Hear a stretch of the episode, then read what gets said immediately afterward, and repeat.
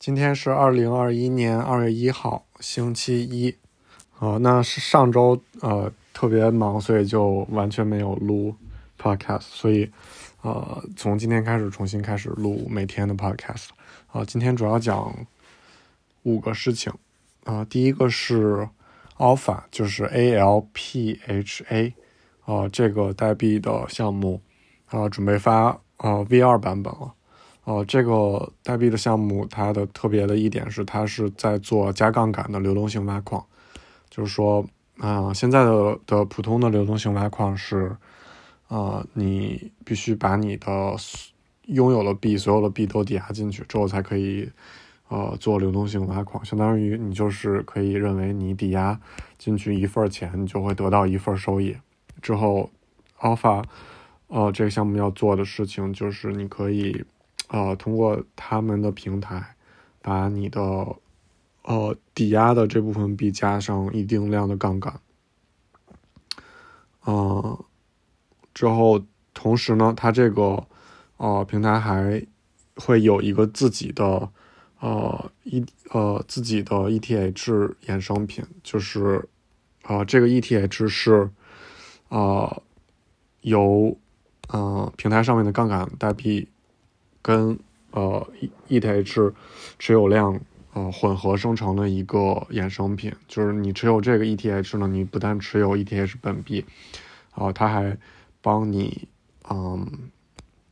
加上呃 ETH 的呃挖矿收益，之后它的那个 Ticker 的那个名字叫呃 IBETHV2，呃 IB 就是 Interest Bearing，就是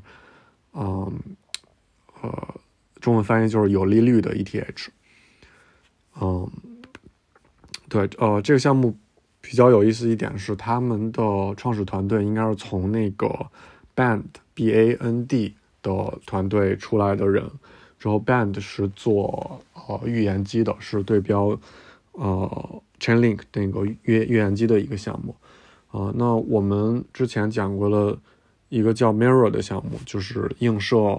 嗯，美股的那个衍衍生品项目，他们用到的预言机就是 Band Protocol 提供的，所以就是啊，这几个项目的联系都是呃跟这个 Band 有呃预言机相关。啊，那第二项目是 Snow Swap，啊，Snow Snow Swap 它做的主要事情是呃呃这个挖矿 Token 的呃低滑点交易，就是说嗯。比如像刚才提到这个 Alpha 这个项目里面，它你把 ETH 抵押给 Alpha 之后呢，你会产生一个叫 IBETH 吧？啊，之后这个 IBETH 就是相当于是一个 Yield Token，就是它是相当于一个利率代币，就是说，嗯，我把一个代币抵押到一个平台上，这个平台上给我返回的一个通证就是，呃，我这个。代币的这个呃利率通证，就是说我持有这个通证就享受两件事情，一个是币本位的这个代币的呃存头，另外一个就是说啊挖矿的这个呃利率的收益。那 SnowSwap 干的一件事儿就是说，它这个项目发现现在很多平台上都会提供这种呃利率代币的呃利率代币啊，那呃他想。到可能有人会，呃，在呃用这个利率代币来做交换，就是说，呃，可能在某一个呃时间的情况下，呃，平台 A 的利率代币更有价值，就是它产产生的利润更高。那平台 B 的利润代币可能呃产生的价值呃稍微低一点。这个时候，两边的持币人就可以做一个交换，就可能有的人出于某种原因想买更多的平台 A 的。呃，利率代币之后，另外一个人想买平台币的利率代币，那呃，普通的情况下，这种啊利率代币的池子不是特别多，的交易池不是特别多，所以那个 Snow Swap 就相当于专门给这种利率代币啊做了一个呃流动性的池子，之后它呃用自己的平台的代币来激励这种呃利率代币的呃池子的流动性。啊，那这上面也挺有意思的。它，嗯，它现在交易量最大的应该是一些呃，就是 WiFi 这个项目的稳定币挖矿的这些代币，就比如呃外贷 YUSDC、YUSDT 和这个 YTUSD，呃，这些利率代币都是你去 WiFi 这个平台上把你的稳定币抵押给 WiFi 之后呢，它会发给你这些由 Y 开头的利率代币。嗯，那就是说，呃，DeFi 挖矿的一大发明就是说把这些利率的代币或者利率的通证。嗯，啊，发明出来之后，并且它给你一个功能是，你可以去，呃，自由的交易这些，呃，这些利率代币。呃，SnowSwap 它就是抓住了这一点，所以就是，嗯，还是有一定，呃，意义的。之后，它最本质给用户带来的价值就是，其实帮用户省了手续费。哦，那怎怎么讲它是可以省手续费呢？是因为我去做各种各样的挖矿的时候，可能我同时有开了几个，呃呃挖矿的操作。那有的时候我看到一个矿一个矿的收益特别高之后，一个矿的收益特别低的时候，我可能会有调仓的这么一个操作，就是把一部分资金从一个地方取出来之后放到另外一个地方去玩。呃，这过程中就涉及到很多步这个呃链上的操作，所以还是挺贵的。那如果我可以直接买到一个池子里面的利率代币，那其实这是最直接的一个方式，我就立马可以把我的仓位进行调整了。嗯，那你去买代币的话，其实就只只需要一个操作，就是可以立马就帮你省很多的手续费。嗯，所以呃，SnowSwap 这个上线之后，就是呃，在上面做呃流动性质押的人还是啊挺多的。嗯，包括就是刚才说的那个 Alpha 的那个 IB ETH，可能未来也有机会上这个 SnowSwap。OK，啊，下一个是比较有意思的一个东西是叫 Hash Mask，就是 Hash 就是那个哈希的 Hash，Mask 就是面具。呃，这个东西是一个 NFT，就是 Non Non-Fungible Token，就是相当于是链上的艺术品。如果它这个设计比较有意思的一件事儿是它，呃。有一个很低的一个上限，应该是两万个还是还是一万多多个这种这个这个 hash mask mask 呃 token，之后它是用了类似于一个 bonding curve 的一个方式来做拍卖的，就是说，嗯，他把自己这两两万个 hash mask，嗯，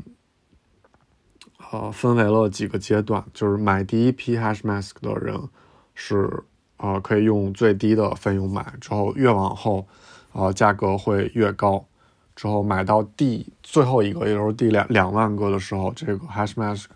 的价值将会是一百个 ETH。嗯，那有类似的一个机制的，呃，一个东西是 Uniswap 刚刚上线的时候，他们呃为了搞笑做的一个叫 Unisocks 的那个 token。Unisocks token 是在当时是总共发行五百个，之后它也是按照一个 bonding curve 来来发行的，就是从第一个袜子开始买最便宜，买到第五百个袜子的时候就会非常贵，好像是呃五十万美元吧，最最后一个 mask。那呃现在像现在 Uniswap 啊，有 I mean 呃现在的 Unisocks 已经很贵了，现在应该是两万个，之后。呃呃，就是两万刀一个，也是被别人炒起来了。就是现在，啊，所以这个用 Bonding Curve 发行的这种，呃，这种代币都是，呃，有这种就是类似于金字塔的性质，就是最开始买的人就是最便宜，之后最后了买的人就，嗯，最贵。那，呃，Hash Mask 就是这种啊金字塔的一个模式。啊，之后它的另外的一个有意思的点是，它把抽奖机制给做到这里面了。就是说，你去买这个艺术品的时候，你你可以选择不把它的包装拆开。嗯，呃，这个时候就会有一个，呃，有一个游戏化的机制，就是说我我提前把这个东西买买下来了，但是我先不把它拆开，呃，我会等到，呃。这个 bonding curve 越到后之后，后面的人越来买，呃，越买越往后买，因为它越贵嘛，所以等于说我我开始最开始买的一个 hash mask，如果我不去把它拆开，就是它的价值是等于最后一个在 Bonding Curve 上，呃，完成交易的 hash mask。所以也就是说，我可以把我提前买的这个抽奖的这个包，就是在不拆封的状状况下再卖给后面的人，就是所以它形成了这么一个机制。所以现在，呃，在这里面的。很多人是买了买了几个 hash mask 之后，他可能为了好奇之后就就就拆拆掉一半，之后另外一半他就啊囤在手里，准备后面再把它啊卖出去。OK，这个其实比较有意思的就是这个设计的这个机制，就是拍卖机制是类似于 bonding curve 之后呃之后它后面这种抽抽奖的机制，之后这里面的画作应该是呃全球很。呃，很多这种艺术家联合做的一批作品之后，他那个画的感觉是有点有一点那种抽象化的感觉吧。OK，有一种有一点那种抽象化的感觉。OK，呃，下一个要说的是呃呃，DeFi 的指数基金，嗯，就是发现一篇文章是这个 DPI 这个项目来做的，就是他。自己本身就是做呃 DeFi 指指数基金的，之后他又对比了呃几个竞争对手产品的啊收益，嗯，DeFi 呃指数基金是有一个什么呃机制呢？就是说，像那个 D P D P I 这个项目，它是百分之百啊啊怎么说呢？百分之百 collateralized，呃。是什么意思呢？就是说，他做了这个指数基金，对吧？他在他那个智能合约里面写好了，就是说，别人如果买我这个基金，我就把这个钱就是按比例分配，之后买买这个基金所代表的那那几只单独的呃 DeFi 项目的 token。呃，这个时候就相当于呃是一个正向的循环，就是可能散户不太了解 DeFi，那散户进来就可以直接买一个指数基金。啊，这个时候指数基金再把钱啊按照之前规定的比例分配给到每个项目里面去买这些项目的 token，啊，这个时候就相当于呃把散户呃购买呃 DeFi token 的啊门槛降低了，就可以让更大的基金进来，啊，这个是 DPI 在做的一件事儿，啊，同时这也对就是呃玩 DeFi 的人有一定的。呃，宏宏观性质的影响，因为就是说，如果你玩的这个项目的 token 被呃 include 到了一个呃指数基金里面，其实你能看到这个指数基金对对于你这个项目来说，就是一个特别大的那个呃看呃看涨之后买买入的一个压力。那呃，这个文章里面写的，它比较有价值的一件事是，它把这个 DeFi 基金分为了应该是三类。OK，第一类就是刚才说的这种，呃呃百分之百买持仓的呃指数基金，就是它最直接的影响就是对它的仓位有一个购买的压力。呃，第二种就是像 Synthetics 这个项目，就是做链上衍生品的那个项目，它做的是呃指数的一个衍生品，就是说，也就是说，它其实它只是这个衍生品去啊。通过，呃，可能是通过类似呃资金费率这种方式，让他，呃，对他的这个嗯想对标的这一套啊资产，嗯，有一个呃追踪的性质，但是它并不直接去呃持有，呃它所代表的这些资产，所以它这种呃衍生品的指数基金。呃，并没有给，呃，他想对标的这些，呃，DeFi 呃项目的 token 带来购买压力，就是它只是一个纯衍生品，嗯，它对现货的价格影响应该不是特别大，或者可以说没有没有没有影响。呃，之后第三类是，呃，更最复杂的一类，这个呃指数基金是通过呃 balancer 的。池子来做，呃，平衡的，嗯，呃，Balancer 这个池子跟 Uniswap 不同的一点是，你可以放几种东西到一个池子里面，嗯，之后这个池子再给你呃自动做平衡。那它有这个性质之后呢，就特别适合做一个指数基金，啊，因为我我可以把我呃想持有了不同的东西都放到一个池子里面，之后这个池子里面就自动帮我做平衡了。那它之后还有另外一个效应，就是可以呃。有交易者在里面进行交易之后，帮助我这个池子它让它自动呃来进行平衡，呃，这个是最复杂的一类一类基金。这呃，那么呃过去三个月啊，这些 DeFi 呃指数基金其实就是它的收益都差不太多，都是大概翻了个呃三倍到到四倍这个样子，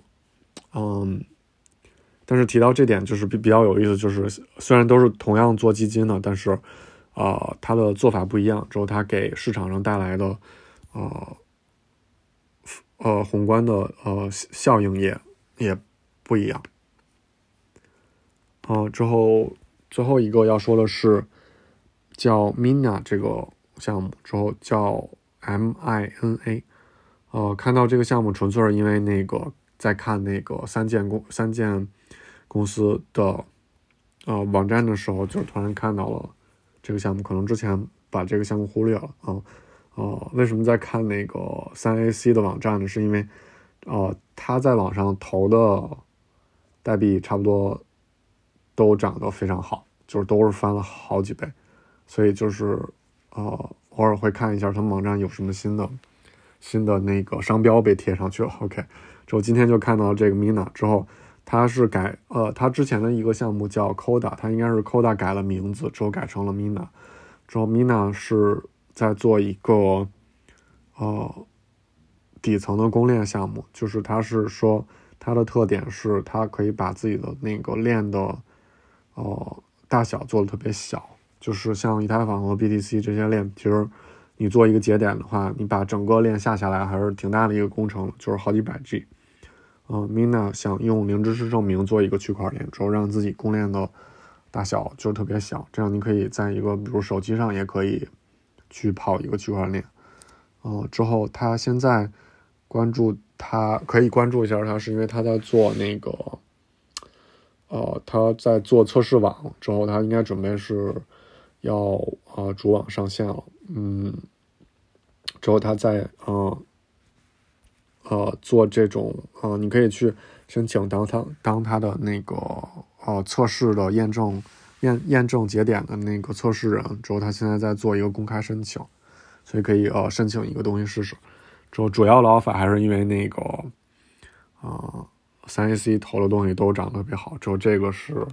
啊正好要要要是还在测试网的阶段，所以嗯也是可以关注一下的。OK，呃，今天就说到这里。